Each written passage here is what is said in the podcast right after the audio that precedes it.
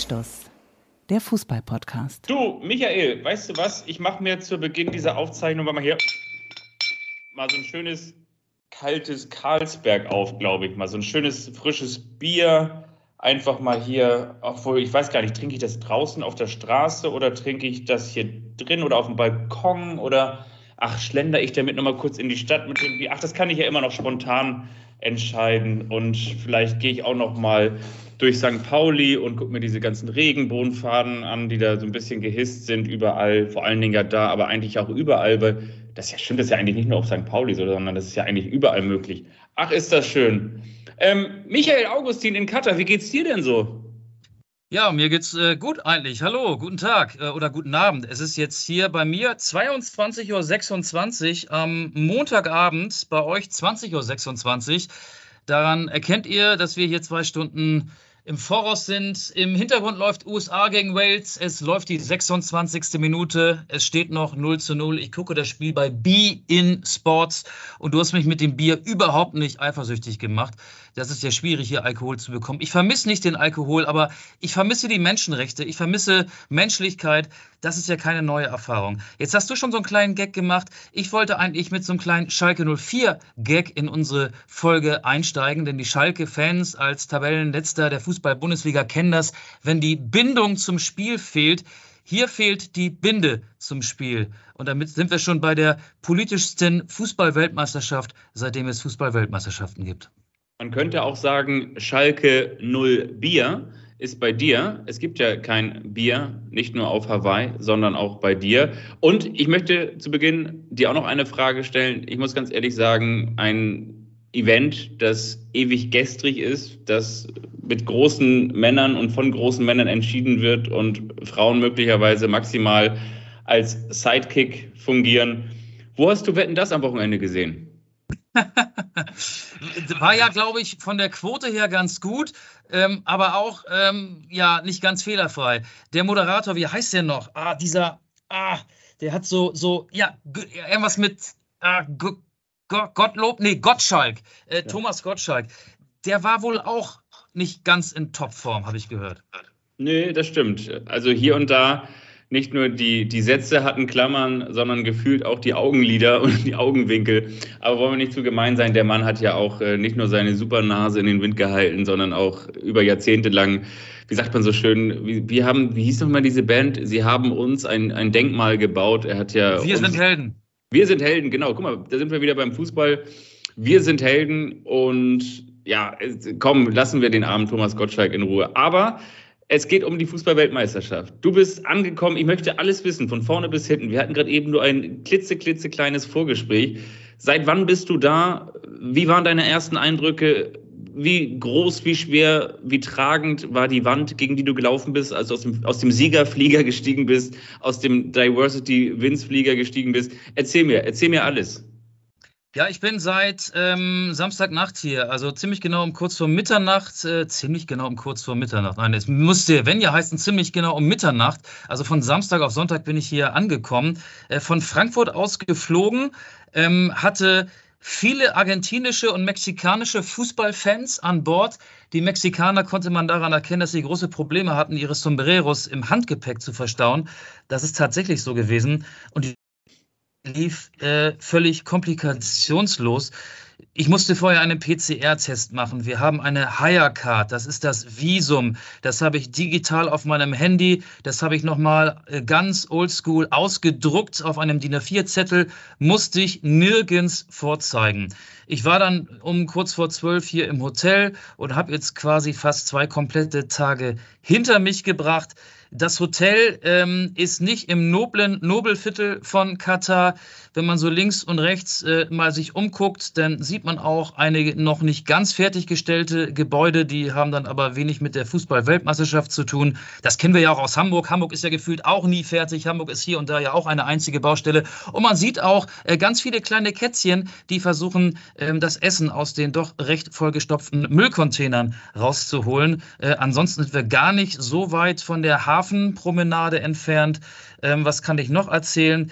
Äh, es soll ja kein einziger Monolog werden. Mach doch mal so ein Interview mit mir. Äh, interview mich doch mal. Dann kann ich dir äh, Fragen beantworten. Also das, was Gianni Infantino nicht macht, das kannst du mit mir machen.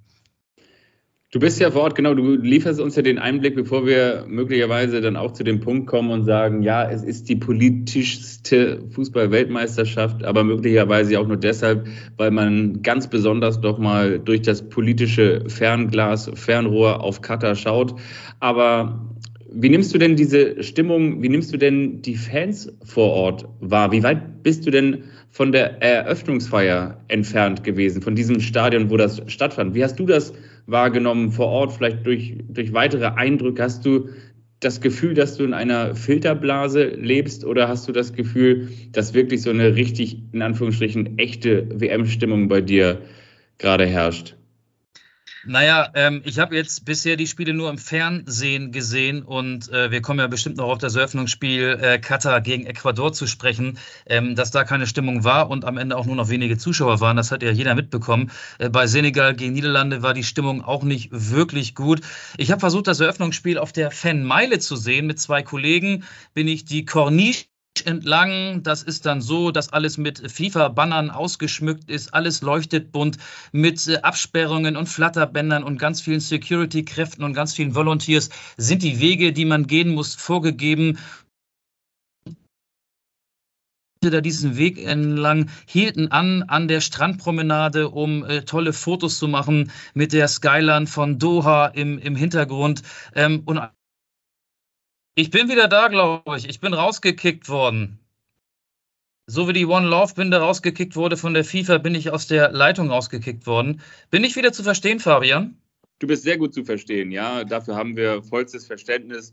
Ich werde das so nachher schneiden, dass ihr davon vielleicht gar nichts mitbekommt. Und wenn doch, dann bitten wir natürlich dies zu entschuldigen. Wir finden es natürlich super klasse, das Auge selbst, obwohl er exklusiv für Anstoß bei der Fußball-Weltmeisterschaft in Katar 2022 vor Ort ist, sich noch die Zeit nimmt, um mit uns aufzuzeichnen. Ja, du hattest erzählt, dass ihr da oder beziehungsweise du Menschen beobachten konntest, die von der Skyline Dohas Fotos gemacht haben und dann warst du plötzlich weg.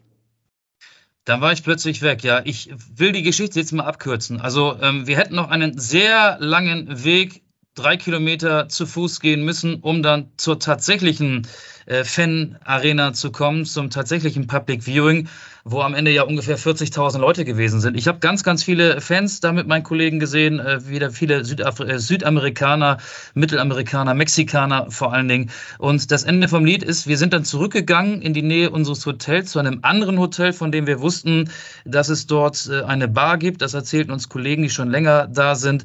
Und in dieser Bar läuft Fußball. Das Problem war an dem Abend, die Bar hat 39 Euro Eintritt dafür, dass man dort Fußball gucken konnte, von jedem von uns verlangt. Das haben wir nicht gemacht. Und letzten Endes haben wir das Spiel dann in unserer Hotellobby mit zwei Hotelangestellten geguckt, also ab der 25., 30. Minute das Eröffnungsspiel.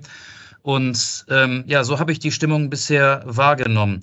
Äh, und wollen wir denn auch gleich über das Eröffnungsspiel reden? Ich weiß gar nicht, wie wir reinkommen in diese äh, komplizierte äh, Melange, die die Fußball-Weltmeisterschaft bisher abliefert. Ich habe eine kleine Idee und zwar vielleicht hangeln wir uns ausnahmsweise mal entlang unterschiedlicher Fakten, die angereiht sind und aufgezogen sind, wie die kleinen Päckchen an dem immer näher kommenden Adventskalender. Zum Beispiel ein Fakt ist der, dass rund 34 Prozent weniger das Eröffnungsspiel konsumiert haben als äh, noch 2018, als Russland 5 zu 0 gegen Saudi-Arabien gespielt hat. Und dazu muss man sagen, das Spiel der Russen damals war an einem Donnerstagabend und jetzt war das Eröffnungsspiel an einem Sonntag. Will heißen, also auch das Konsumverhalten an einem Donnerstag und an einem Sonntag ist unterschiedlich zu bewerten. Also zunächst einmal kann man festhalten, dass deutlich weniger eingeschaltet haben. Man spricht immer so ursprünglich von der Einschaltquote, aber eigentlich ist es ja heutzutage die Reichweite. Also erst einmal weniger Reichweite. Du hast auch die Scheichs angesprochen, denen das hauptsächlich ab der zweiten Halbzeit Scheich egal war. Vielleicht waren die möglicherweise auch nur gebucht für 45 Minuten, um den Turban dann einmal zu brechen. Das haben Sie ja auch gesehen. Der wurde ja gebrochen durch zweimal Valencia. Übrigens schöne Randnotiz. Ich laufe ja den Valencia-Marathon und auf dem Ecuador-Shirt stand Marathon als Ausrüster drauf und Valencia hat doppelt getroffen. Also ich habe mich sowas von abgeholt gefühlt, muss ich ganz ehrlich sagen. Also von daher, das kann ich zum Eröffnungsspiel sagen. Hast du denn auch gehört, äh, das möchte ich dich fragen, hat man das auch im deutschen Fernsehen gehört, wie dann die ecuadorianischen Zuschauer äh, nach dem zweiten Valencia-Tor von, äh, nach dem zweiten Treffer von Enna Valencia gesungen haben, Enna geht noch, Enna geht noch rein? Oder habe ich das nur hier gehört? Ich glaube, das hast nur du gehört, obwohl das ein sehr schöner Schlachtruf gewesen wäre. So ähnlich wie Schalala, la la la la la, naja und so weiter und so fort. Ja, das war das Eröffnungsspiel. Ein unfassbar inszeniertes Spektakel vorweg, aber auch da muss man ja ganz ehrlich sagen, ja, das, das kennen wir ja eigentlich. Ne? Also, dass man sich selbst inszeniert, dass man eine pompöse Eröffnungsfeier auf die Beine stellt. Ich glaube, 2018 ist Robbie Williams noch aufgetreten. Da kann man auch den leichten Abstieg von Robbie Williams erkennen, von der Eröffnungsfeier der Fußball-Weltmeisterschaft zur Closing-Feier von Wetten Das. Manchmal nur vier Jahre. Aber so ist halt der Abstieg im Weltfußball aktuell.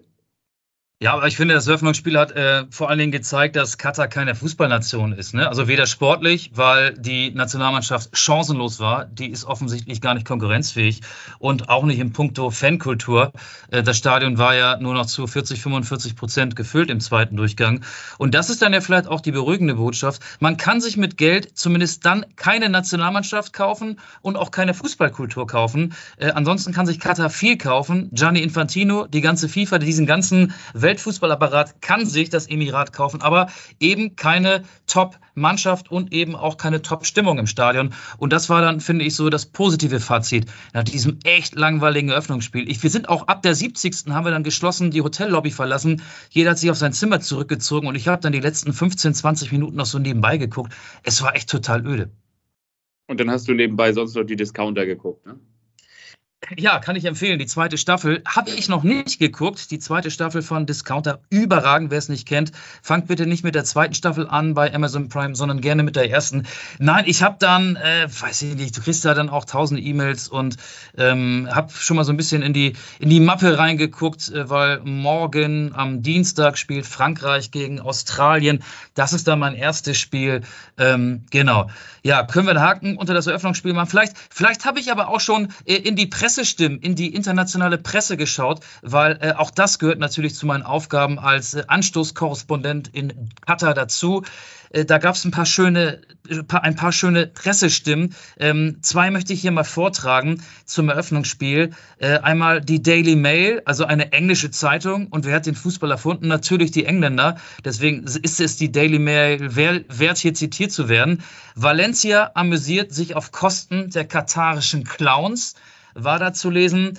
Und ähm, dann hat die Marca geschrieben, ja auch eine große Sportzeitung in Spanien. Erstmal eine Frage, ist Katar die schlechteste Gastgebermannschaft der Geschichte? Die WM hat mit der ersten Weisheit begonnen. Geld alleine macht nicht glücklich. Kann man, glaube ich, so stehen lassen, oder?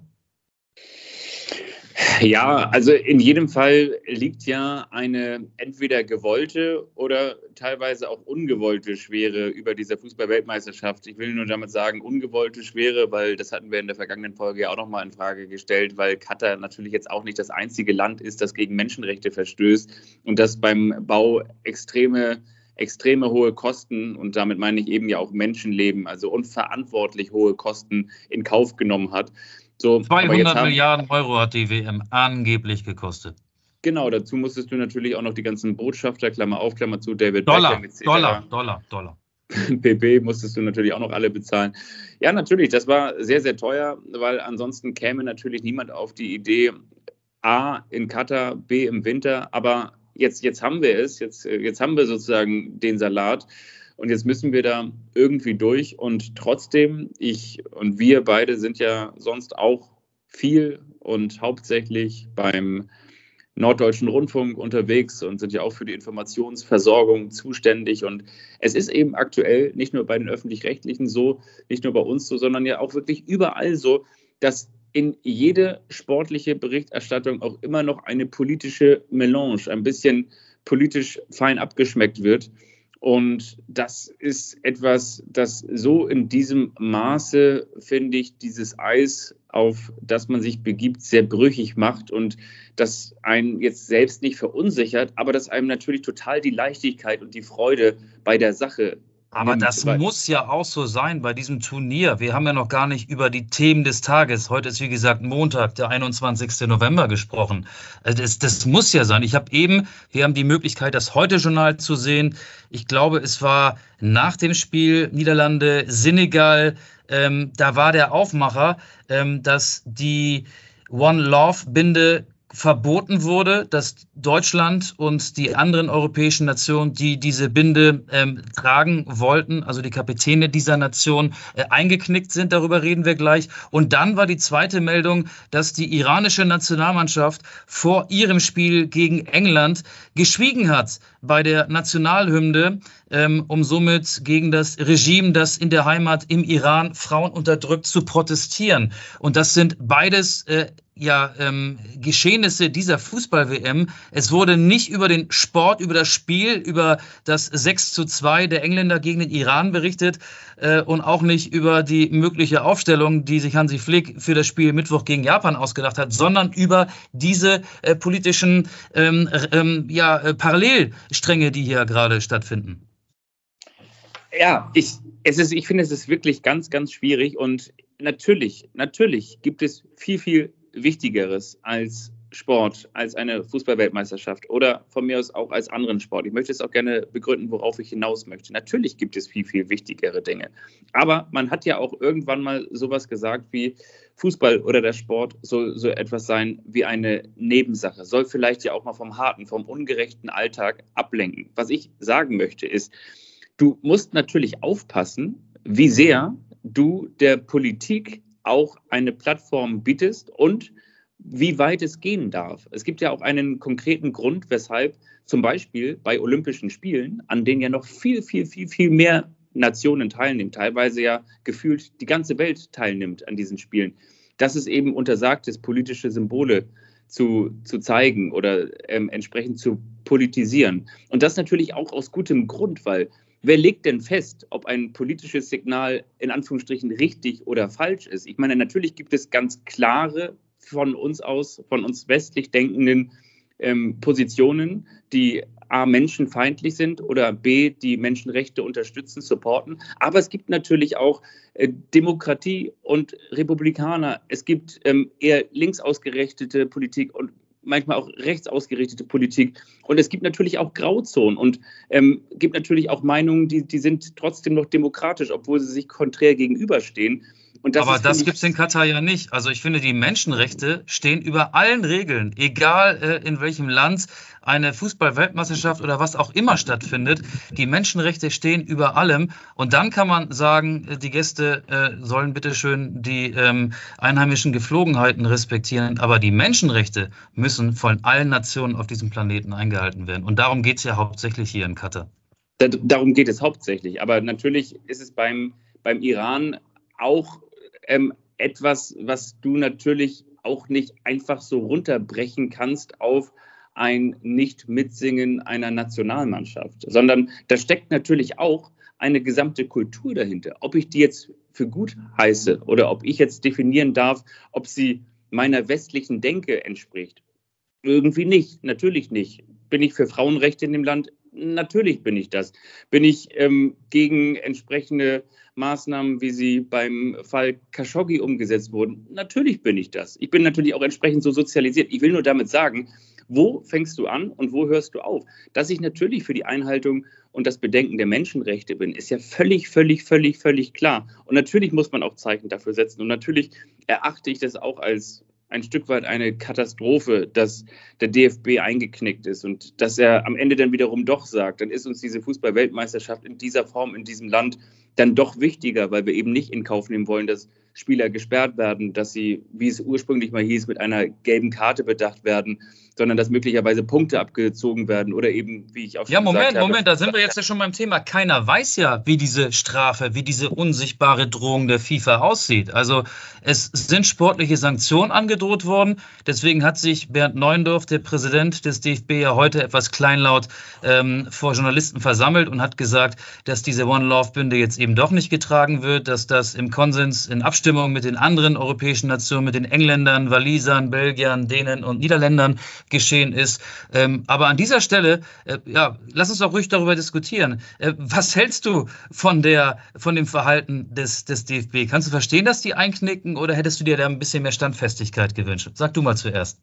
Also natürlich hätte ich mir da mehr Standfestigkeit gewünscht, weil ich denke, so so massiv und so meinungsstark wie Bernd Neuendorf, der Präsident des, des Deutschen Fußballbundes, heute, also an diesem Montag, vor die Presse getreten ist und noch einmal dieses konträre Denken zwischen FIFA und dem Deutschen Fußballbund bekräftigt hat oder herausgearbeitet hat, da denke ich mir so salopp gesagt, dann habt doch mal die Eier. Dann habt doch mal die Eier und sag, okay, alles klar.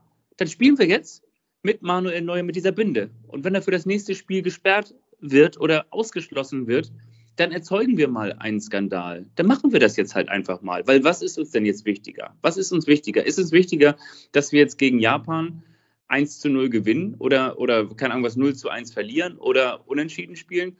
Oder sind uns die Menschenrechte wichtiger? Dann habt doch mal die Eier. Das wäre das wär für mich ein Symbol gewesen. Aber dadurch, dass ja die Regenbogenbinde, wie sie ursprünglich mal angedacht war, ohnehin schon weichgespült, verwässert wurde, rausgewaschen wurde, da einige Farben äh, aus den Spektralfarben ja gar nicht bedacht worden sind, sondern letztendlich sowieso sich nur auf eine One Love Binde committed wurde, ähm, ist das doch alles ein, ein, eine Farce. Es ist doch auch ein, ein, ein, ein, ein Nicht-Symbol. Das ist doch irgendwie sich die Hände reinwaschen. Das ist doch ein, das ist doch ähm, in meinen Augen kein politisches Zeichen. Ein politisches Zeichen, wie hat es auch Jochen Breyer so richtig, Jochen Breyer, der Kultjournalist in diesen Tagen, so richtig getwittert, was ist das für ein Signal, das bei möglichen Konsequenzen ähm, wieder eingestanzt wird? Das ist doch kein Signal, das ist doch ein Witz.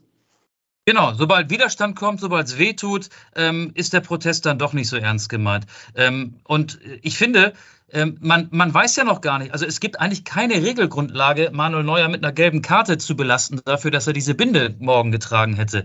Ähm, was wäre denn passiert, wenn man ähm, wenn es härtere Sanktionen gegeben hätte, meinetwegen Punktabzug oder so, wenn die, wenn Manuel Neuer, der wahrscheinlich beste Torwart der Welt, wenn Gareth Bale, der gerade gegen die USA spielt, ein Weltstar, wenn Harry Kane, der Kapitän der englischen Nationalmannschaft, ebenfalls ein Weltstar, und dann noch die Belgier, Kevin de Bruyne, die Dänen, die Niederländer, wenn die alle mit dieser Binde aufgelaufen wären, die FIFA hätte doch nicht allen Ernstes diesen, wie viele Nationen sind es, die ich aufgezählt habe, sechs Nationen jeweils ein bis drei Punkte dafür abziehen können. Das wäre dann ja wohl die härteste Sanktion, die vorstellbar gewesen wäre. Das hätte die FIFA ja nicht machen können, dann hätte sie die, den ganzen sportlichen Wert dieser Weltmeisterschaft ad absurdum geführt.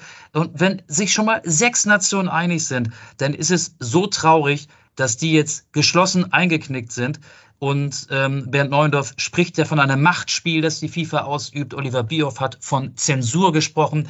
Ja, aber dann wehrt euch gefälligst dagegen und behauptet nicht, dass ihr das ernst meint. Also ähm, ich kann ja verstehen, ähm, wenn Fußballnationalspieler es, es hieß ja, wir wollen jetzt nicht diesen äh, Disput auf dem Rücken unseres Kapitäns Manuel Neuer austragen. Und äh, viele Nationalspieler sind ja noch weniger politisch als Manuel Neuer. Die nehmen vielleicht nur einmal in ihrem Leben an so einem Turnier, an so einer großen Fußball-WM teil.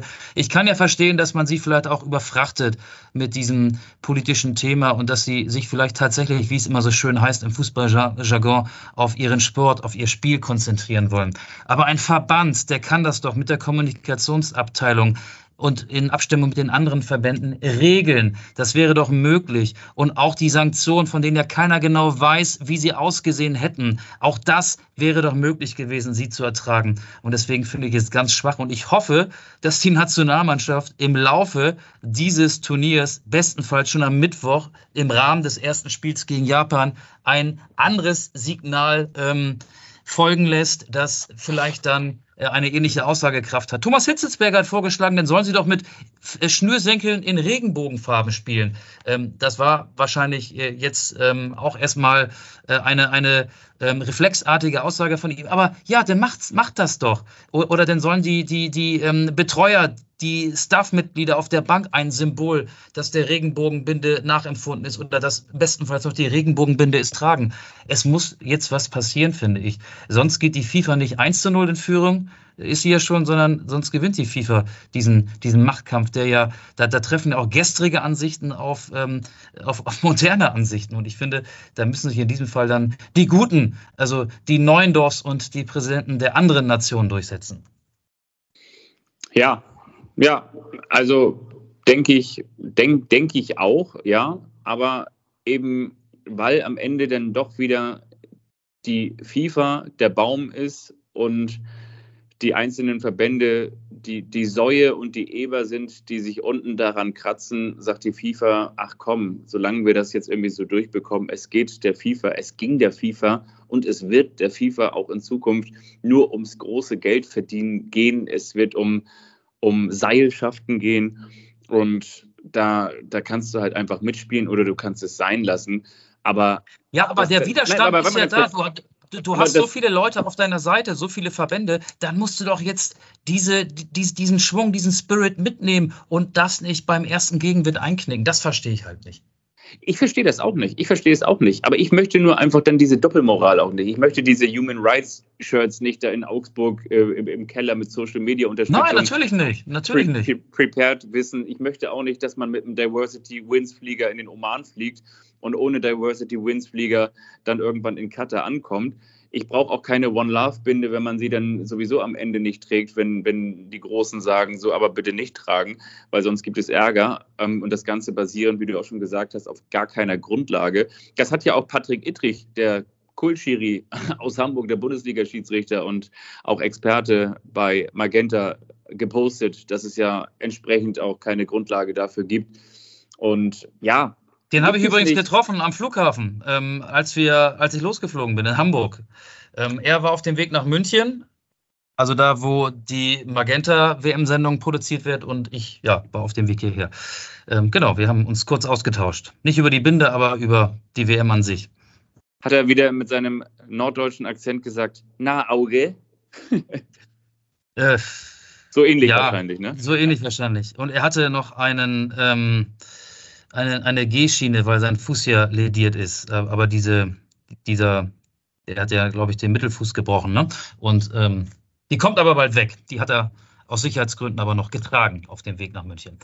Der ähm, braucht ja bei diesen scharfen Aussagen bald eher eine Beißschiene, aber wieso auch nicht? Also das ist ja auch nur konsequent, ist ja auch jemand, der dafür bekannt ist, dass er klare äh, Gedanken formulieren kann. Anders als wir. Nein, aber genauso wie wir. Ja, ähm, ich, ich, glaube, ehrlich gesagt, was ist die Konsequenz? Was ist die Konsequenz? Die deutsche Fußballnationalmannschaft hat doch eigentlich durch ihr Auftreten, durch ihre öffentliche Wahrnehmung, ich sage jetzt mal Hashtag Fanclub Deutsche Nationalmannschaft, auch ohnehin schon relativ viel an Kredit verspielt, hat sich häufig äh, sehr, sehr entfremdet gezeigt und aber, glaube, aber unter Bernd Neuendorf finde ich, dem nehme ich das ab. Der ist seit Frühjahr DFB-Präsident. Er hatte jetzt ja auch in der vergangenen Woche ähm, klar in der, Öffentlichkeit, äh, in der Öffentlichkeit dargestellt, dass er eben nicht Giovanni Infantino bei der Wiederwahl als äh, zum FIFA-Präsidenten im März unterstützen wird. Okay, der wird sowieso FIFA-Präsident, weil er die meisten der 211 Mitgliedsverbände hinter sich vereint. Ähm, aber er geht ja schon auf Konfrontationskurs und er versucht so der Vorsitzende eine Opposition zu sein. Ähm, aber heute hat er halt keine gute Figur abgegeben, ähm, finde ich. Und, und ein, ein, ein äh, Vergleich noch. Also, was haben die Deutschen zu verlieren? Wir wissen es nicht genau. Gelbe Karte für Manuel Neuer, Abzug von ein bis drei Punkten. Ähm, ja, das hätten die anderen Nationen dann auch hinnehmen müssen. Ich habe es ja eben schon gesagt. Und dann hätte man eigentlich die ganze Vorrunde abschaffen können. Dann hätte man die ganze ähm, WM abschaffen können, wenn sechs Mannschaften plötzlich mit minus drei Punkten dastehen. Die iranischen Fußballspieler, die heute vor dem Spiel gegen England bei der Hymne, bei der iranischen Nationalhymne geschwiegen haben, die haben viel mehr zu verlieren. Die werden vielleicht ähm, aus der Nationalmannschaft rausfliegen. Vielleicht werden sie noch viel härter sanktioniert. Gefängnisstrafen. Ich orakel mal ein bisschen rum. Vielleicht droht ihnen bei der Rückkehr in die Heimat so etwas Vergleichbares. Die haben noch viel mehr zu verlieren. Und die sind standhaft geblieben. Und die Deutschen oder in dem Fall die DFB-Spitze und die anderen Nationen nicht. Genau, und das kann man ihnen auch absolut vorwerfen. Aber ich denke eben auch, genau, weil sie eben nicht so standhaft geblieben sind, in Neuendorf hin, in Neuendorf her, Politik hin, Politik her, aber genau mit solchen Zeichen, nämlich mit nicht gesetzten Zeichen oder beziehungsweise mit dem Einknicken, da haben wir dann natürlich auch wieder diese Doppelmoral. Genau damit verprellst du doch deine Basis. Genau damit verprellst du doch eigentlich diejenigen, die vielleicht auch noch gesagt haben, ach komm, hier, ich, haben wir doch auch schon drüber gesprochen, unter Fans sich ein bisschen umgehört. Ähm, Leute, die zwar vielleicht nicht mal sagen, ich, ich richte meinen gesamten Tag nach dem deutschen Spiel aus, aber die sagen, okay, beim deutschen Spiel schalte ich vielleicht doch mal ein und gucke mir das doch mal an. Ich glaube, genau solche Leute, die so ein bisschen auf der Kippe sind, die verprellst du doch genau mit solchen, mit solchen ähm, Handlungen und das kann ich auch total nachempfinden. Ja, das kann ich auch. Also definitiv. Also übrigens, Weltmeister eigentlich. Einfach mal U2 und Mary J. Blige auf die Anschlussplayliste packen mit One Love. Ja, das ist eine gute ähm, Idee. Ich würde auch schon mal einen Song raufpacken und zwar Hey Pippi Langstrumpf, weil die macht ja die Welt, wie sie ihr gefällt und das macht Gianni Infantino ja auch. Der macht den Fußball so, wie er ihm gefällt. Und es gibt noch eine Parallele zwischen Pipi und Gianni. Ähm, Gianni Infantino hat ja in seiner Pressekonferenz vorgestern in, mit diesen, in diesem 60-minütigen Monolog auch gesagt, dass er aufgrund seiner roten Haare als Kind gehänselt wurde und Pipi Langstrumpf hat ja auch rote Haare. Wobei, ey, Pipi Langstrumpf ist eigentlich total positiv behaftet. Ich mag die, meine Kinder mögen die auch und deswegen bin ich auch so ein bisschen wieder ins Pipi Langstrumpf-Game eingestiegen. Ähm, eigentlich ist das ja ein fröhlicher Song, aber ja, wegen dieser roten Haare und ähm, weil es ja auch ganz gut passt. Ich pack den Song, ich, ich ringe mich durch, ich pack den Song drauf. Ja, alles klar. Finde ich sehr gut. Was ich mich noch gefragt habe, es gab ja immer wieder Berichte über Journalistinnen und Journalisten, die bei ihrer Arbeit behindert worden sind. Hast du das Gefühl, dass du beobachtet wirst und hast du das Gefühl, dass du sicher bist? Äh, also ja, ich habe das Gefühl, dass ich sicher bin. Ich bin ja noch gar nicht so richtig äh, im Game hier. Also ähm, wie gesagt, seit vorgestern da. Am Sonntag geht man oder fährt man dann ins äh, IBC, ins International Broadcast Center, akkreditiert sich, äh, sagt dann den Kollegen, die da in so einer in so einer Art Containerdorf arbeiten, den Kollegen von AD und ZDF Bescheid, die teilen sich da so Arbeitsräume, dann bekommt man Passwörter, dann bekommt man seine Technikeinweisung, ähm, dann versucht man sich mit der Infrastruktur vertraut zu machen. Ähm, das war der Tag gestern im Großen und Ganzen und heute bestand der Tag darin, äh, dass ich mich auf die Spiele, die kommenden Spiele Frankreich, Australien am Dienstag und Japan, Deutschland am Mittwoch vorbereite und die Spiele, die so wie das jetzt hier gerade laufen, ähm, gucke, wobei USA, äh, Wales kann ich jetzt ähm, wegen dieser Aufzeichnung nicht gucken, was aber auch nicht schlimm ist. Man hat mal ja viereckige Augen. Ich habe noch nicht äh, so richtig an dieser WM teilgenommen, äh, fühle mich daher noch nicht beobachtet und äh, fühle mich sicher. Und ich bin ja auch als Reporter, äh, Schrägstrich Kommentator, keiner, den der Gastgeber jetzt auf dem Kicker haben müsste. Ich glaube, investigative Journalisten ähm, sind da eher ähm, oder Kamerateams vor allen Dingen, auch, äh, auch wenn sie vielleicht nur frontal über diese WM berichten, laufen da eher Gefahr, dass sie beobachtet werden und vielleicht auch mal ähm, ja, ihre Kamera ausmachen müssen. Glaubst du denn, dass es für dich die ganze Zeit nur Dienst nach Vorschrift wird oder hast du auch das Gefühl, dass es irgendwas geben könnte, was denn wirklich so dein fußballerisches Herz entfachen kann, bei dem du jetzt denkst, so, ach guck mal, das ist doch irgendwie nochmal eine richtig heiße, eine richtig spannende Weltmeisterschaft? Oder glaubst du, dass dieses Politische und dieses Negative bis zum Ende alles übertünchen wird? Kann ich mir schon vorstellen. Ähm, das andere weiß ich noch nicht. Ich bin auch noch gar nicht im Stadion gewesen. Ich nehme die Stimmung bisher ja als nicht WM-würdig wahr. Ich äh, freue mich auf eines der Vorrundenspiele, das ich habe, England gegen Wales. Also wenn ein Spiel stimmungsvoll werden könnte, dann das. Vorausgesetzt, äh, Fans aus England und Wales werden hier auch vor Ort sein. Ich weiß es nicht. Ich kann das nicht einschätzen. Ähm, ansonsten wird bei dieser WM im Nachklang, egal ähm, die äh, den Fußball auf eine politische Ebene gehoben hat, äh, in der die FIFA den Bizeps angespannt hat und in der die Vereine wie so kleine Grashalme umge die Vereine, sag schon, die Verbände so wie kleine Grashalme umgeknickt worden sind. Das ist mein Eindruck der ersten Tage, dass das am Ende dann auch so ähm, das Fazit mitbestimmen wird. Ähm, du kannst mir die Frage vielleicht in einer Woche, wenn wir ja wahrscheinlich die nächste Folge aufzeichnen, nochmal stellen. Ich kann es ehrlich gesagt noch gar nicht sagen. Bei der letzten Folge habe ich ja gesagt, dass ich noch gar nicht so die Vorfreude auf die WM spüre. Ähm, das ist ehrlich gesagt ein bisschen besser geworden. Ich will ähm, jetzt endlich auch äh, ins, ins, ins Stadion und ähm, es ist wohl auch sehr chaotisch, in die Stadien zu kommen. Das berichteten Kolleginnen und Kollegen, die das schon hinter sich haben. Ähm, das bekommt man auch ähm, mit, wenn man hier so ein bisschen äh, mal mit der Metro fährt. Es ist wirklich sehr, sehr viel los. Ähm, und das ist ehrlich gesagt so, ähm, das möchte ich einmal abgearbeitet haben und, und erleichtert meinen Arbeitsplatz erreicht haben, weil ähm, du kennst es ja auch äh, von deinen Reporter-Einsätzen, wenn es technisch nicht rund läuft, wenn man weiß, Mist, ich stehe im Stau, muss aber äh, in einer Stunde oder einer halben Stunde eigentlich da oder da sein. Ähm, das ist so eine Belastung, die, die anstrengend ist und äh, da will ich endlich einen Haken dran machen. Das ist so ein bisschen die, die innere Unruhe, die in mir wirkt. Aber ähm, ansonsten mache ich eigentlich einen relativ entspannten Eindruck, auch wenn das jetzt vielleicht nicht so rüberkommt.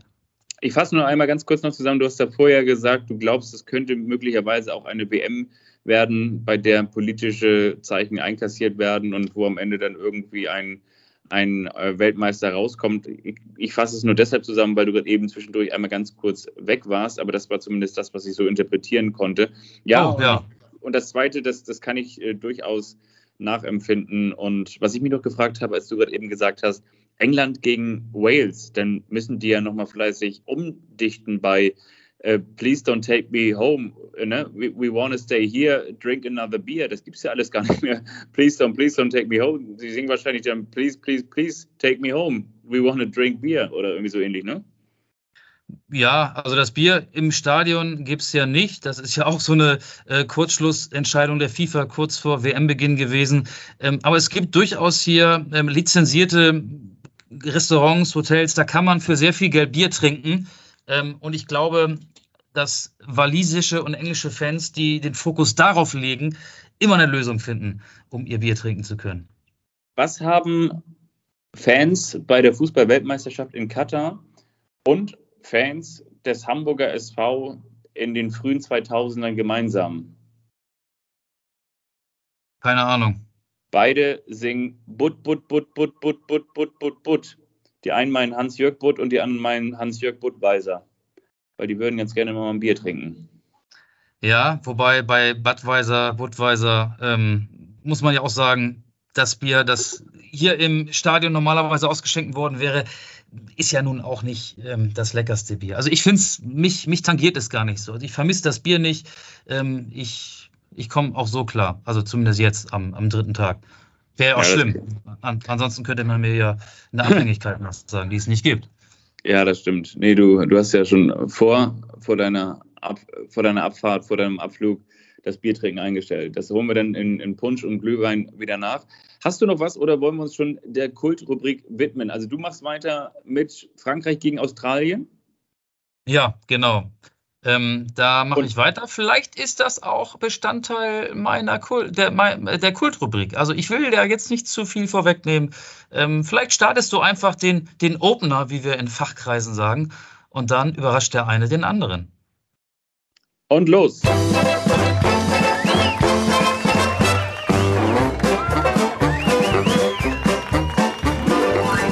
Ist der eine, der überrascht den anderen. Und wiederum der andere, der weiß nichts davon. Das ist der eine, der überrascht den anderen. Und wiederum der andere, der weiß nichts davon.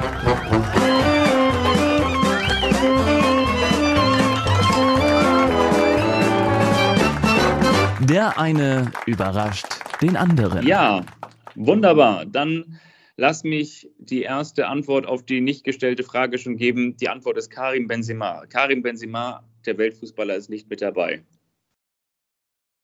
Bei Frankreich, genau. Ja. Soll ich dich zuerst überraschen? Ja, bitte. Okay. Du kennst ja auch diese, diese Infopacks, ähm, die wir kriegen, wenn wir ähm, Reporter bei einem Spiel sind. Da werden historische Fakten zusammengetragen. Die bisherigen Duelle, in diesem Fall zwischen Frankreich und Australien, werden nochmal erwähnt.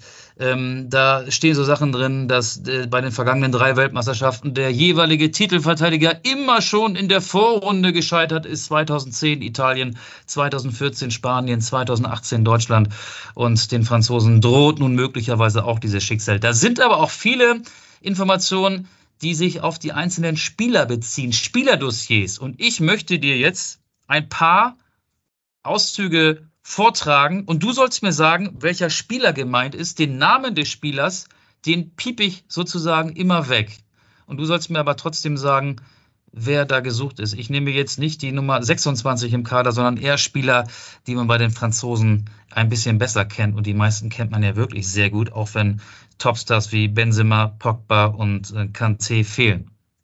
Sehr gerne. Ich freue mich. Leg los. Also hier steht beispielsweise die Spinne, Showkeeper oder Weltklassemann. Beep begeistert immer wieder mit seinen überragenden Reaktionen, offenbart in der Strafraumbeherrschung aber hin und wieder Schwächen. Der Keeper wird auch Spider-Man genannt, wegen seiner langen und vor allem flinken Arme sowie seiner Geschmeidigkeit. Willst du schon lösen oder brauchst du noch ja. mehr Hinweise? Ich möchte lösen und sage Champions League-Sieger Hugo Loris. Hugo Loris ist richtig. Champions League-Sieger ist er nicht, weil er nee, mit Tottenham war, ne? Hotspur noch keine Champions League ja. gewonnen hat. Genau, Hugo kurz war ist genau Loris mit Doppel L. Der nächste. Beep ist unglaublich schnell und bringt hervorragende physische Anlagen mit. Er erreichte in der Bundesliga schon eine Spitzengeschwindigkeit von fast 36 km/h. Beep ist brillant mit dem Ball am Fuß. Stopp.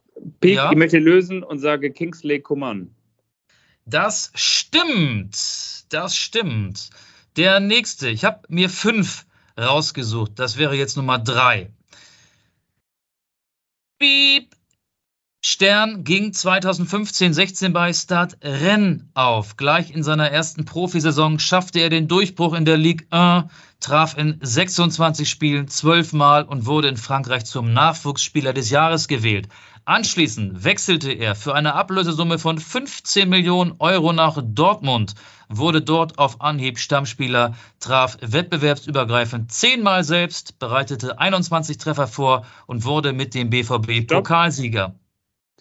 Äh, ja. Ich sage, mein Name ist Usman Dembele. Das stimmt. Der nächste Spieler. Ich scrolle nach unten. Beep ist diese Saison mit zwölf Treffern Top-Torschütze der Ligue 1 und auf bestem Wege zum fünften Mal in Folge Torschützenkönig zu werden, womit er den Rekord von Jean-Pierre Papin, dem dies Ende der 80er, Anfang der 90er Jahre gelang, einstellen würde. Auch in der Champions League führt Beep die Torschützenliste an. Sieben Treffer wie Salah. Wettbewerbsübergreifend bringt er es in 20 Pflichtspielen auf 19 Tore und 5 Assists. Mit PSG ist Piep mal wieder auf Meisterkurs. Platz 1 mit 5 Punkten Vorsprung. Auf dem Weg zum erhofften Champions League-Titel warten im Achtelfinale die Bayern. Wen suche ich? Ja, wahrscheinlich Kylian Mbappé. Ja, stimmt. Und einen letzten noch. Da bin ich mal gespannt, ob du den auch kennst. Also du kennst ihn, aber ob du ihn errätst, das ist die entscheidende Frage. Ich muss eben dahin scrollen. Der Vater ist eine Legende. Beep wurde 1997 im italienischen Parma geboren. Sein Vater AC Parma.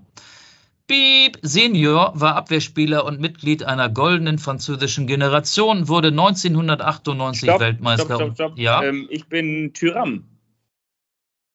Ja, genau. Aber wer? Der von Mönchengladbach. genau. Ja, nicht, Lilian. Nicht Lilian, ich bin der Sohn von Lilian Thuram. Genau, Markus Thuram, der bei Borussia Mönchengladbach spielt und auch im Kader der Equipe Tricolore steht. Das war's. Das war sehr schön. Vielen, vielen Dank. Und das Schöne ist ja immer in dieser Rubrik, dass nicht nur ich rate, sondern auch viele auf dem Stepper oder wenn Sie gerade dabei sind zu kochen oder was auch immer machen, mitraten können. Das finde ich sehr schön. An dieser Stelle, wir haben ja gesagt, wir wollen so ein bisschen die Kontraste mal herausarbeiten, wie mit der Fernbedienung vor dem Fernseher, dass man die Tiefenschärfe und vielleicht auch die vordere Schärfe ein bisschen voneinander abhebt, denn das kann man ganz gut tun, wenn man zum einen auf diese Fußball-Weltmeisterschaft blickt, aber möglicherweise auch auf Dinge, die ganz besonders oder vielleicht der uns ureigentlichen gefühlten Fußballkultur ein bisschen näher sind. Wir wollen besprechen ein Buch, das da heißt Ein Schuss, ein Tor, die Bayern und deswegen ist diese Folge von Anstoß 2 geteilt. Ich lese mal hinten den Klappentext, wie er so schön heißt. Immer nur Gewinn ist langweilig. Die von Meisterschaft zu Meisterschaft eilenden Profis des FC Bayern München müssten es ja eigentlich wissen. Aber sollten wir einmal Zweiter werden, ist bei uns akuter Gesprächsbedarf, droht deren Präsident Herbert Heiner. Und deshalb hat unser Kollege und auch treuer Fan dieses Podcasts, Albrecht Breitschuh, mal große Bayern-Niederlagen in einem wirklich tollen Buch zusammengeschrieben. Und lieber Michael, damit möchte ich nicht nur dich, sondern auch unsere Anstoß-Fans da draußen überraschen und noch einmal ganz kurz sowohl über die Fußball-Weltmeisterschaft, aber natürlich vor allen Dingen auch über dieses Buch mit Albrecht sprechen. Da Albrecht erst am Dienstag bei mir ist, ist das an dieser Stelle eine kleine Zensur, die wir machen. Und du darfst dich darauf freuen und ihr dürft jetzt dranbleiben, denn wir besprechen noch kurz dieses Buch. Und du, lieber Michael, hörst dir das dann in Katar möglicherweise einfach als gute Nachtgeschichte an. Das mache ich. Das Buch von Albrecht ist die Alternative zum WM-Boykott oder ist vielleicht die Alternative zum WM-Fußball, wenn ihr sie boykottiert. Aber äh, man kann ja auch beides. Man kann ja auch, so wie ich gerade ohne Ton, USA gegen Wales gucken äh, und noch ein Buch lesen. Äh, man kann sogar auch noch einen Podcast nebenbei aufzeichnen. Also finde ich eine gute Idee. Schöne Grüße an Albrecht. Wenn du ihn morgen siehst, wenn du ihn morgen sprichst, dann werde ich ja nicht mehr dabei sein. Das heißt, ich muss an dieser Stelle schon Tschüss sagen. Äh, sehe ich das richtig? Du sagst nur Tschüss, das heißt auf Wiedersehen und in dem Wort Wiedersehen heißt, dass wir uns sowieso wiedersehen, aber vor allen Dingen auch wieder hören. Dann wahrscheinlich wieder mit frischen Eindrücken von der Fußball-Weltmeisterschaft in Katar. Nur dafür haben wir dich exklusiv entsandt.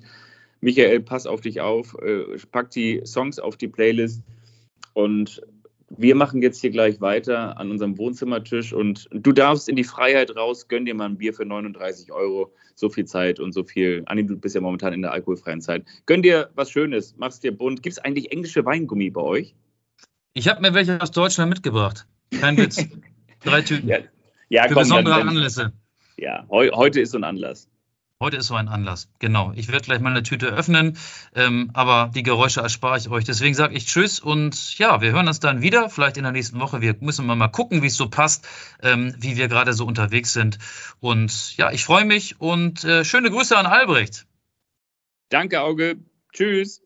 Tschüss.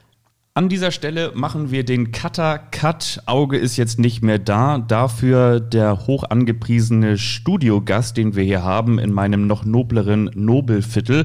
Ich möchte ihn mal so ein bisschen einführen, denn er war schon da im Stadion, als ich noch davon träumte. Also ein langjähriger ARD Fußballreporter in der Zeit um Manny Breukmann und die ganzen Großen. Er hat quasi damals sein Hobby zum Beruf gemacht und inzwischen so ein bisschen seinen Beruf wieder zum Hobby gemacht. So denn, kann man so kann man sagen. Genau. denn man hört ihn wieder. Aber zwischenzeitlich ist sehr, sehr viel passiert. Er ist Redakteur beim Norddeutschen Rundfunk. Er war zwischenzeitlich auch in Skandinavien, ganz genau in Schweden, Hörfunk-Korrespondent.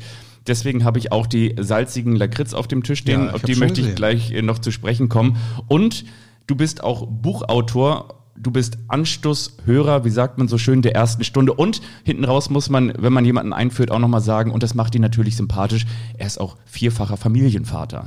Genau, das macht mich, ich bin menschlich nahbar. Das hast du, glaube ich, damit sehr gut auf den Punkt gebracht. Ja. Albrecht Breitschuh ist da. Schön, dass wir es endlich geschafft haben. Ja, freut mich auch sehr. Und ich muss sagen, das, was Auge über deine Wohnung hier gesagt hat, oder eure Wohnung, muss ich ja sagen, das ist schon, er hat nicht übertrieben. Es, es ist äh, durchaus gehobene Güteklasse und auch das ganze Viertel hier. Also das muss ich schon sagen. Es ist sehr angemessen. Endlich weiß ich, Podcast lohnt sich. Jetzt weißt du, wo die ganzen Anstoßmillionen hingegangen so sind. ist es, genau. Und vor dir steht natürlich auch ein Becher mit dem Anstoßemblem vorne drauf. Wollte ich sagen, die, die Kulttasse, von der man jede Woche hört, das ist sie. Das ist die häufig zitierte, nie erreichte Kulttasse.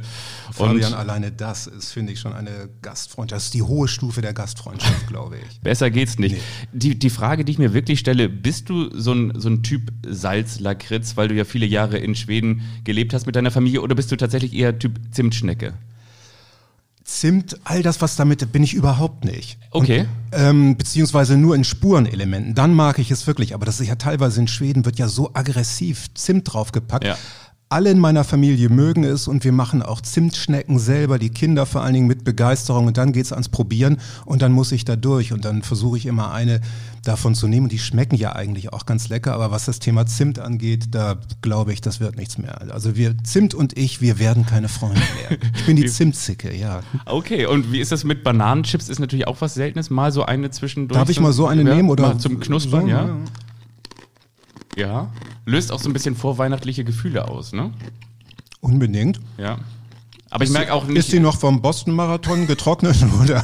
Genau, die lag unter meinem Fuß an der letzten Pflegestation. Ja. Bin ich da reingetreten. Ja. Und ich kann ja nichts wegschmeißen, wie Nein, das man finde ich auch weiß, völlig ne? in Ordnung. Wir sind dem Thema Nachhaltigkeit verpflichtet und das ist auch in Ordnung so, ja. Bevor du es so machst wie Ende der 90er oder Anfang der 2000er, wie Götz George bei Wetten das und sagst, nun komm doch endlich auf meinen Film zu sprechen, Ja. wollen wir doch mal ganz kurz schauen. Ich habe in dem Buch auch schon wild geblättert. Ich bin so einer, ich lese ganz gerne kurz vorm Einschlafen, muss dazu aber auch sagen, ich bin jemand, der dann auch relativ schnell einschläft, nicht weil das Buch langweilig ist, sondern weil ich tatsächlich vom Lesen immer müde werde.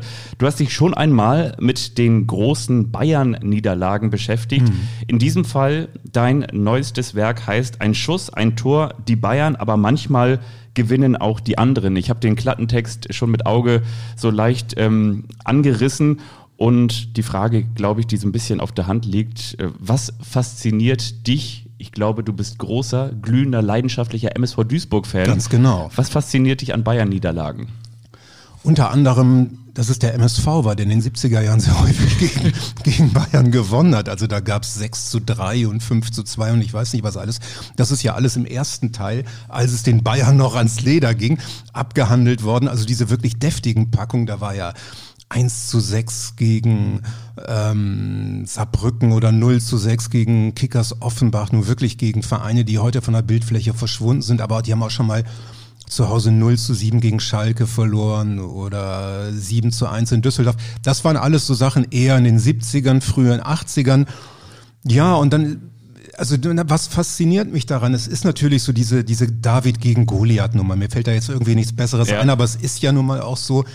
Und ähm, meine, meine Hoffnung war zumindest, dass in all diesen Niederlagen, übrigens im zweiten Band fallen die Pleiten nicht mehr ganz so deftig aus, aber dass da immer noch so ein paar Geschichten drinstecken und dass ich mit Leuten spreche, die mir irgendwas zu erzählen haben, was man noch nicht so weiß. Also die Geschichte meinetwegen TSV Festenbergs Greuth gegen Bayern München, die ist ja nun mehr als einmal erzählt worden. Und trotz allem ähm, war auch ist auch in dieser Geschichte, mh, sind noch so ein paar kleine neue Nuancen dazugekommen. Also ich habe mit dem Torschützen gesprochen, mit Roland Stein, der mir dann also erzählt hat, wie er dann am nächsten Morgen von seiner Mutter geweckt worden ist und komm endlich.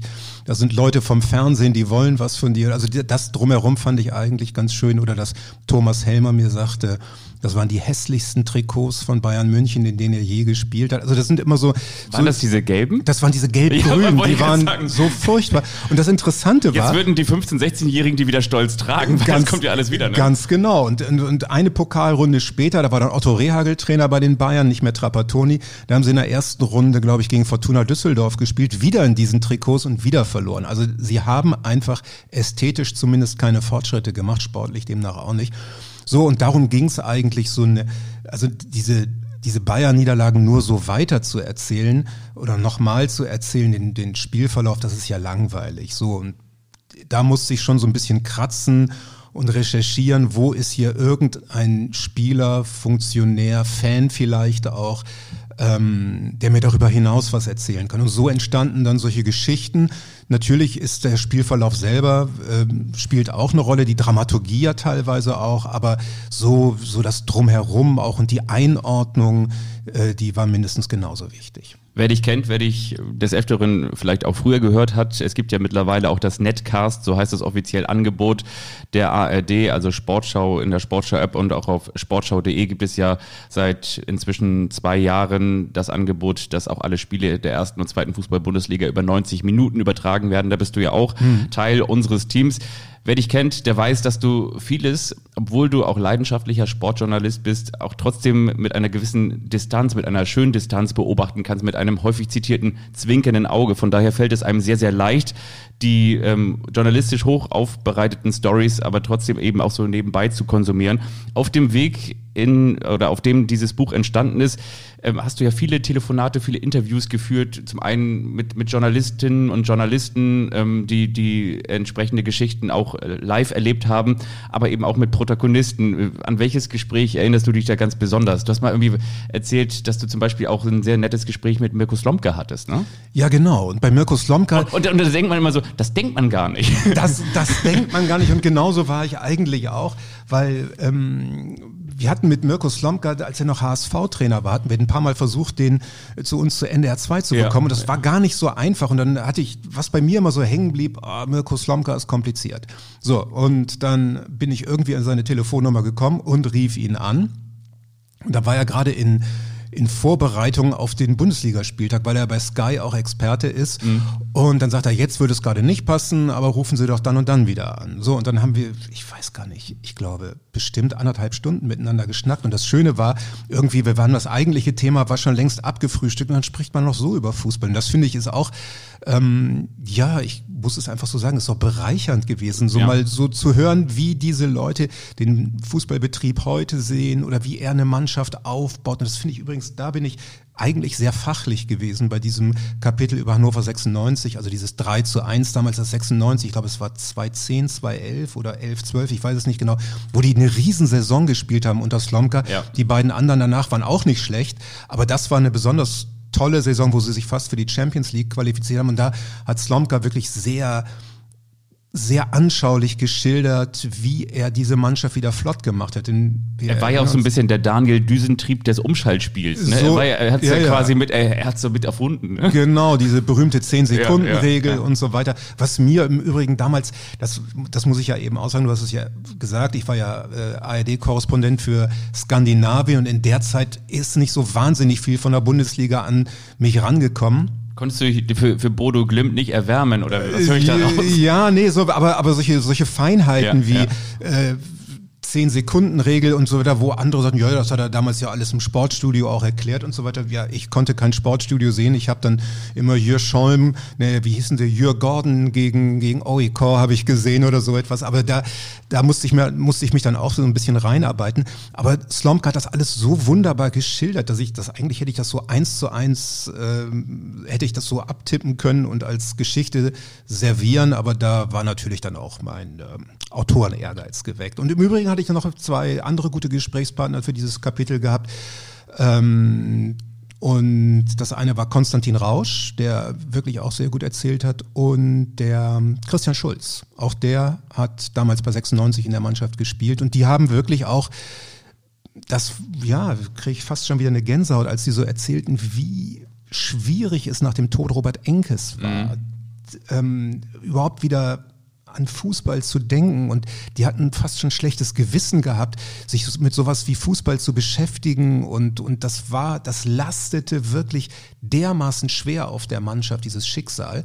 Und ja, und dann kam Slomka und hat denen gesagt, so, das müssen wir jetzt alles, wir, wir werden weiter an ihn denken, er wird weiter Teil von uns sein, aber es kann nicht sein, dass wenn ihr in die Kabine kommt, dass ihr dann sofort seinen Spind seht, dass ihr da eine Kerze seht, dass ihr sein Bild seht und so weiter. Das muss alles raus.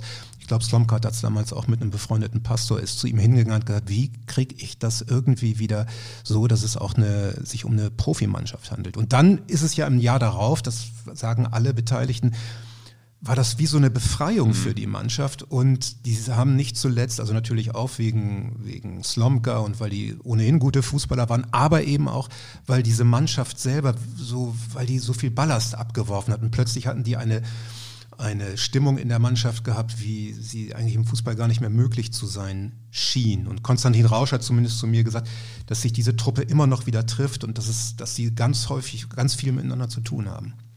Finde ich total spannend, was du gerade eben gesagt hast, um vielleicht nur ganz kurz mal dein Buch zu verlassen. Dieses Gefühl des schlechten Gewissens, weil man sich mit Fußball befasst, ist ja irgendwie auch gerade sehr aktuell. Ja.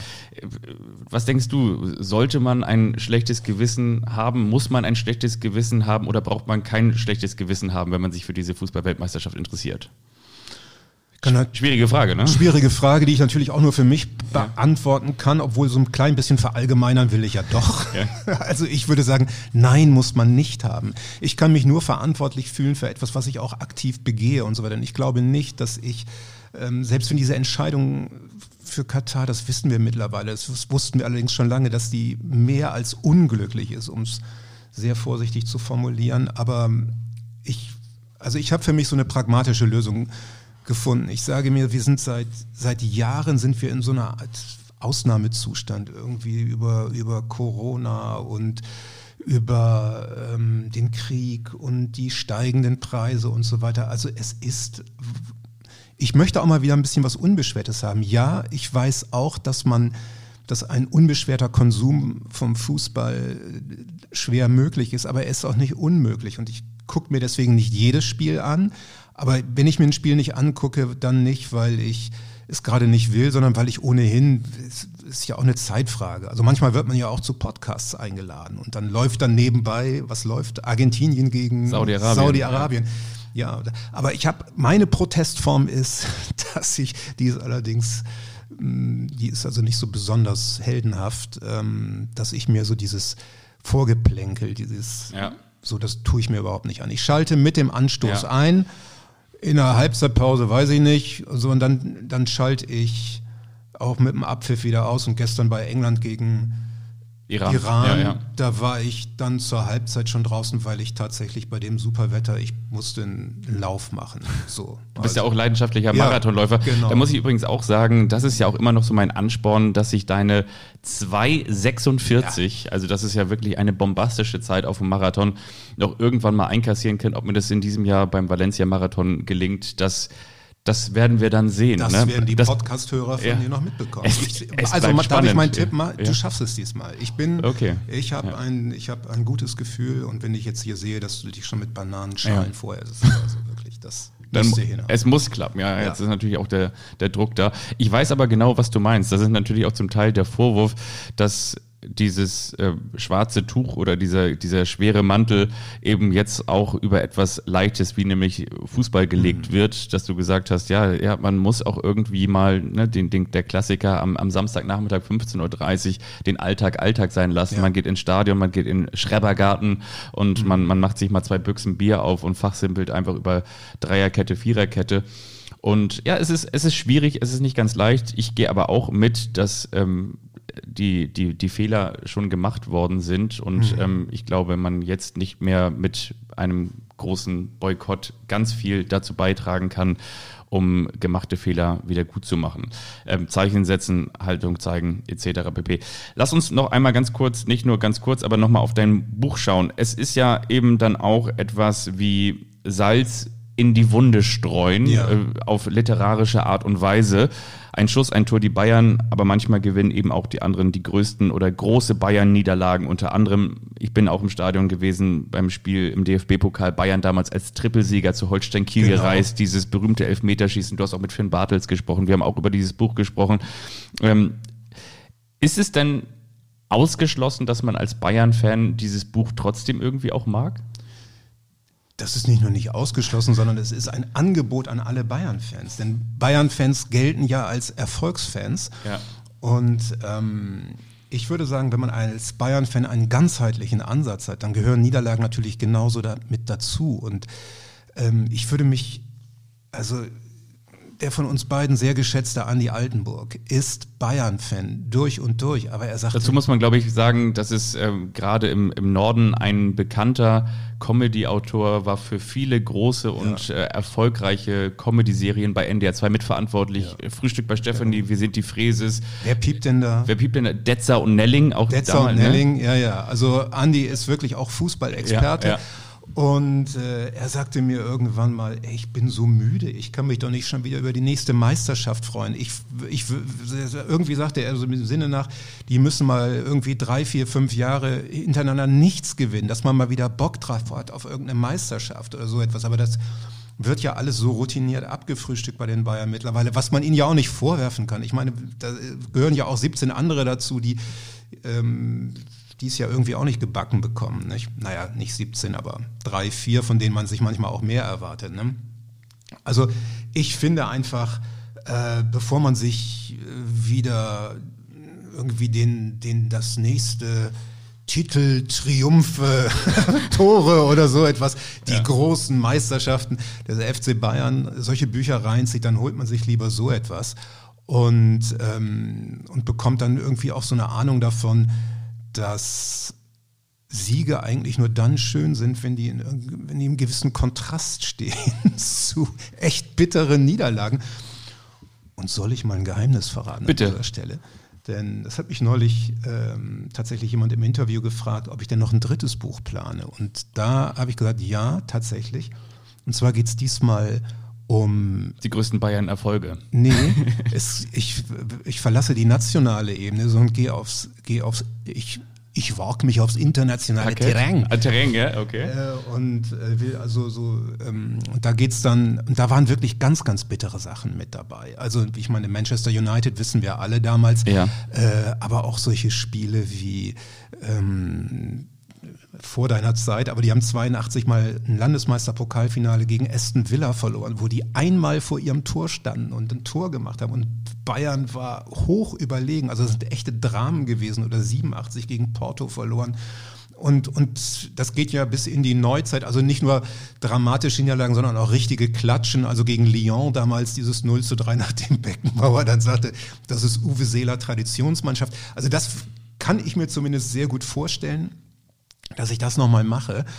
Ähm, das müsste natürlich vom Ansatz her so ein bisschen anders sein, denn da habe ich, also ich habe damals schwer daran äh, gelitten an dieser Niederlage gegen Manchester United. Ich meine, warum soll ich für Menu sein? Natürlich war ich für Bayern damals. Ja. Und während auf der anderen Seite so diese so, so Pleiten wie gegen Lyon, wenn Beckenbauer danach dann, das fand ich auch so geil, diese Rede, weil er sich so langsam in Rage redet und gar kein, so. Noch also- ohne Medienmanager runtergekühlt. und ne? so Ja, weiter. ja. Da wurde richtig, da hat er äh, alles gegeben und also so, das kann ich mir zumindest noch mal vorstellen. Und da habe ich tatsächlich schon so 12, 13 Kapitel zumindest so ähm, vorgeschrieben, mit wem man da reden könnte und so weiter. Aber das Schwierige daran wird eben sein, da brauche ich nur Spieler vom FC Bayern und die sind, an die ist schwer ranzukommen. Also es gibt einige. Thomas Helmer war toll, Olaf Thon, Klaus Augenthaler und so weiter. Aber so Oliver Kahn wäre schön. Nicht? Ja. Uli Hoeneß wäre auch schön und so weiter. Ja. Falls du also irgendwelche Kontakte hast, herzlich gerne. Dann kriegst du auch wieder ein Freiexemplar. Signiertes. Signiertes, da, da Ja. freue ich mich drauf. Du hast ja auch noch etwas mitgebracht für Ja. alle, die, die noch dran geblieben sind und ähm, die sich begeistern können, auch für große Bayern-Niederlagen. Ist das auch bei dir ein bisschen die Sehnsucht nach dem alten Fußball, die darin wohnt, sich damit auseinanderzusetzen, weil es ja Mhm. wirklich noch ein anderer Fußball ist, der durch andere Typen geprägt ist, weniger glatt gebügelt, weniger Ja. Nachwuchsleistungszentrum, Ja. mehr ich habe irgendwie nebenbei eine Ausbildung zum, zum Kaufmann gemacht oder Ja. habe irgendwie hm, hm, hm. und du triffst natürlich auf andere Typen, als wenn du jetzt zum Beispiel in 15 Jahren mit dem, ähm, mit dem, keine Ahnung was, 45-jährigen Mario Götze sprechen würdest. Weil der war ja damals dann auch schon gepampert Ja. und hatte mit, mit 18 seine Millionenverträge und äh, konnte nie tiefer fallen als in sein eigenes Schicksal. Genau, es ist so ein bisschen, das spielt auf jeden Fall mit eine Rolle und irgendwie, ähm, natürlich, mein Gott, ich muss hier, irgendwie- ich bin ja auch mittlerweile in einem Alter, wo man zurückguckt und wo man vor allen Dingen aber auch gerne zurückguckt, weil Leute, ich kann es euch nur empfehlen, darf ich hier Werbung machen? So Bitte. ein bisschen Kicker das Online-Abo und ja. dann kam, kommt man ins Archiv. Das ist ja zum Teil, also nicht nur, wenn man so einen Kicker des Jahres 1980, da, so, wenn man sich da durchblickt, das, das war ja Werbung nur Zigaretten, Baumarkt, Alkohol und so weiter. Also nach dem Durchblättern eines Kickers aus dem Jahr 1980 war man im Prinzip äh, reif für die Suchtabteilung ja. oder sowas. Finde ich schon deswegen witzig. Aber es ist natürlich auch so, dass die Leute damals ja auch schon für uns unerreichbar waren im Sinne von, oder es waren Stars, aber mhm. es waren halt noch Stars, die danach irgendwie sehen mussten, dass sie dass sie, dass sie auch noch Geld verdienen. Aber das geht aber auch bis in die 2000er Jahre hinein und da ist mir dieses, ich habe mit Erik Meyer gesprochen und das fand ich echt stark. Erik Meyer, der war damals beim HSV und die wollten radikal verjüngen, sagte er. Und alles, was über 30 Jahre war, musste raus und Erik Meyer eben auch. Und dann hatten die dann irgendwie so abends, hatten die sich zum Geburtstag getroffen. Und ich glaube, Rodolfo Cardoso hatte Geburtstag gehabt, Erik Meyer war eingeladen und auf dieser Party war auch Jörg Schmatke. Und Schmatke war damals Manager von Alemannia Aachen. Und der sagte dann zu Meier, du, einen wie dich können wir gebrauchen, aber eins sage ich dir, Geld verdienst du bei uns nicht, aber komm doch mal einfach vorbei und guck dir so ein Spiel auf dem Tivoli an. Und dann ist Meier damit hin und dann sagte er, hey, geil, das ist Fußball so, wie ich ihn mag. Und ich habe Geld verdient beim HSV oder bei Liverpool oder bei Leverkusen. Stimmt, der war ja mal bei Liverpool. Der war bei Liverpool. Ja, stimmt, ja, ja, stimmt, ja, ja, ja, Der hat echt eine richtig ja. gute Karriere als Spieler gehabt. Der sagte, ich mache das einfach nochmal für ein Jahr. Und aus diesem einen Jahr sind dann drei Jahre geworden und er ist mit denen der hat mit denen das Pokalfinale erreicht, er ist mit denen aufgestiegen in ist die Bundesliga. Ist der damals in dieser Bundesligamannschaft, wo auch Jan Schlau drauf mit dabei war, aufgestiegen? Gen, ja. Der ist mit denen aufgestiegen, ja, ja. danach war allerdings dann Schluss und vor allem er und Willy Landgraf, das waren so, so. Und mit den beiden habe ich für dieses Kapitel mit Aachen gesprochen. Du merktest so bei, bei Erik Meyer, das ist so, der hat so also ich weiß nicht, der hörte gar nicht mehr auf zu erzählen. Und daran merke ich so. Kann man sich bei dem gar nicht vorstellen. ja, er ist ja sonst ein eher verschlossener Typ. So. Aber ähm, ich hatte dann damals auch zu meiner Frau gesagt, ich habe mit Erik Meyer gesprochen, die konnte natürlich nichts damit anfangen, aber neulich, als ich ihn auf Sky mal, da sah die jemanden und sagte, was sagt die, der sieht ja gut aus. Ich fand, das war erstmal schon, ich habe es ein bisschen persönlich genommen. Ja. Und dann habe ich gesagt, das ist übrigens dieser Erik Meyer. Und dann konnte sie also verstehen, weswegen ich nach diesem Interview mit ihm so, so begeistert gewesen bin. Also solche, solche Typen wie Erik Meyer oder wie Willy Landgraf, aber auch wie, wie Thomas Helmer. Thomas Helmer erzählt auch so wahnsinnig viel über die Bayern der 90er Jahre. Und das ist alles schon, also hat mir sehr viel Spaß gemacht. Und ich muss auch sagen, dass es eben, je dichter es an heute ist, desto schwieriger wird es, irgendwelche Leute zu finden, die sagen wir mal, auch so den Sinn dieses Buchs verstehen. Denn ich fange ja nicht einfach an zu erzählen, sondern ich versuche ja erstmal zu erklären, darum geht es mir. Und das ist ganz komisch, dass so diese, sagen wir, etwas Älteren, die, die haben sofort so ein Gespür dafür, die meisten zumindest. Und von den jetzigen, das war schwierig. Also Finn Bartels war so einer, den, aber kannst du dir vorstellen, der hat dann, der fand das auch gleich gut und hat gern mitgemacht und so weiter. Also es war, Klar, der ist natürlich auch alter Molfseher, da bin ich ja auch ja, aufgewachsen. Das, das ja. ist natürlich dieses Gen. Und du hast ähm, auch noch mit Du Heulsuse, du Heulsuse. Jörg Dahlmann. ja. Du hast mit Jörg Dahlmann gesprochen und das genau. war ja genau. auch ganz nett, habe ich gehört. Ich möchte von dir noch wissen, wir müssen gleich zum, zum, zum bisschen zum Ende kommen. Du ja. hast ja auch noch was Tolles mitgebracht. Ja. Ähm, mich interessiert es aber auch noch mal, ein bisschen überfallmäßig. Hast du für dich noch so ein Spiel, bei dem du sagst, so, ah oh ja, da denke ich immer noch gerne zurück. Das war für mich so der Reporter-Einsatz. Das war der absolute Hammer. Muss jetzt auch gar kein Bayern-Spiel sein, kann ein Bayern-Spiel sein. Ähm, an, an diese Schlussphase, an diese Konferenz, an dieses kuriose Match erinnere ich mich immer noch gerne zurück. Gibt es dieses eine? Zwei würde ich sogar sagen. Zwei. Also einmal, ich habe das, ich war glücklicherweise Reporter beim 4 zu 4 zwischen dem HSV und Juventus Turin. Wirklich? Dieses Champions League-Spiel. Ja. Ach. Und wo wir am nächsten Morgen. But, but, but, genau, ja? wo wir am nächsten Morgen, ich war da irgendwie um, um 9 Uhr, ich lag noch wirklich im Bett, als äh, die Redaktion anrief und sagte, fahr mal raus nach Ochsenzoll. Damals haben die noch in Norderstädter ihr Trainingszentrum gehabt und hol noch mal ein paar Töne von den Spielern. Und ähm, dann bin ich da hingefahren, war eigentlich ein bisschen genervt und das habe ich, das war so mit das einzige Mal, wo ich so gemerkt habe, Spieler und Journalisten, wir waren so eine Einheit. Und zwar waren wir weder Spieler noch Journalisten und wir waren Fußballfans. Wir waren Liebhaber und wir haben uns an diesem Spiel noch zusammen berauscht. Das fand ich ganz toll. Und das Spiel selber war natürlich auch großartig, das zu reportieren. Also großer Glücksfall. Und das zweite war, da war ich, da hatte ich mich eigentlich schon aus der Sportredaktion, es war klar, dass ich höchstwahrscheinlich wechseln werde in die Politikredaktion. Und ähm, meine Frau hat mir das nie geglaubt, dass ich das, diese, diesen Schritt machen werde. Und dann hatte ich mein, ich glaube sogar, es war mein letztes Spiel in der Saison und hatte der HSV zu Hause gegen Dortmund, glaube ich, 4-3 verloren. Ich meine, es war 4-3 oder vielleicht war es auch 4-4, ich weiß es nicht mehr ganz genau. Und Jan Koller hat da für Dortmund noch zwei, drei Tore geschossen. Ja. Und das war ein Wahnsinnsspielverlauf. Und also so, wo man wirklich sagen kann, wenn du als Reporter so ein Spiel vergeigst, dann hast du diesen Job irgendwie auch nicht. Ich kam zumindest nach Hause.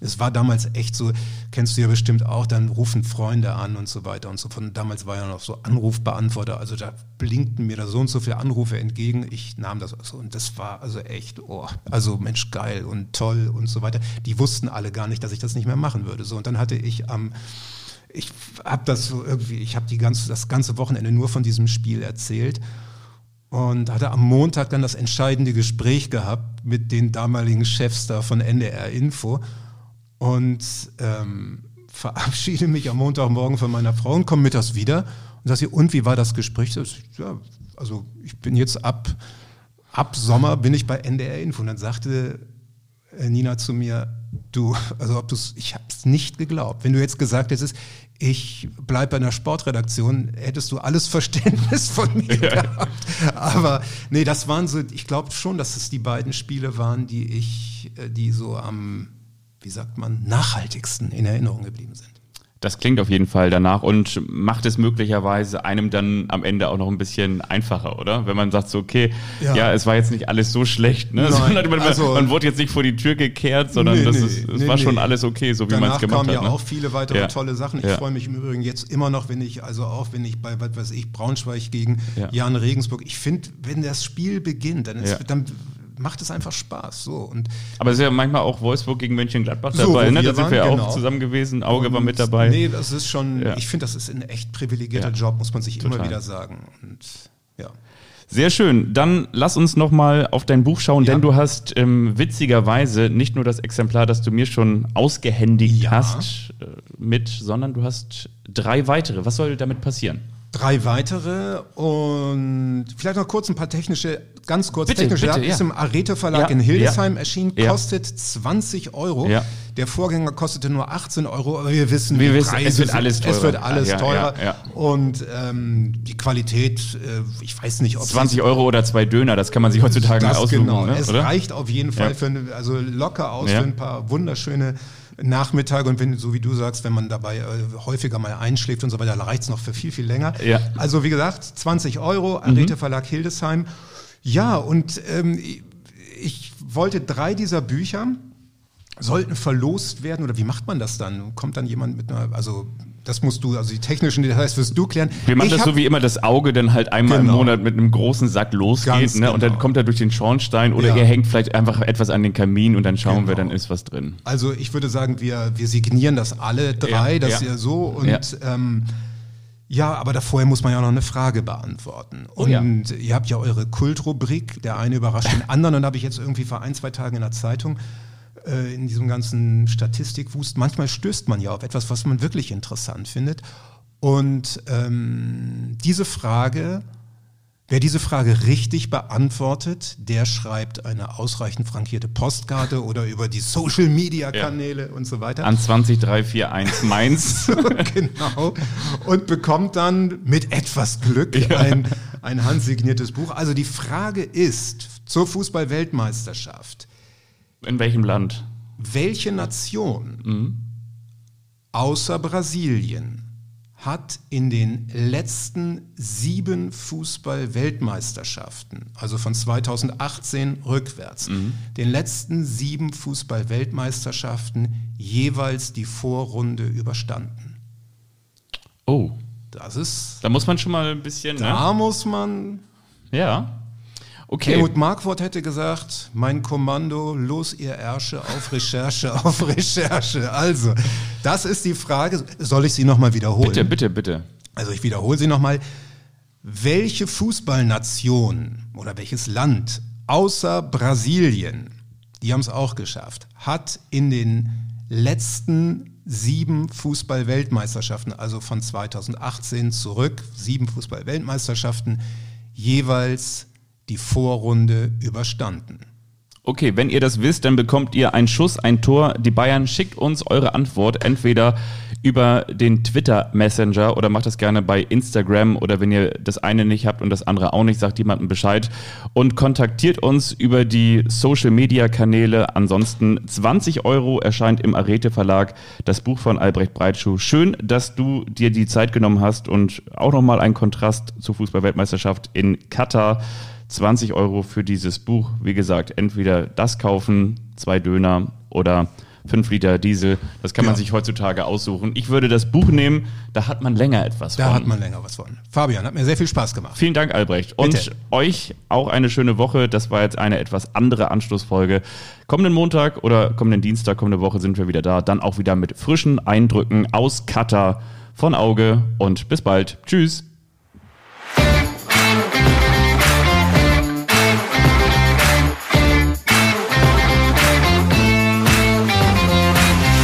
Anstoß, der Fußball-Podcast.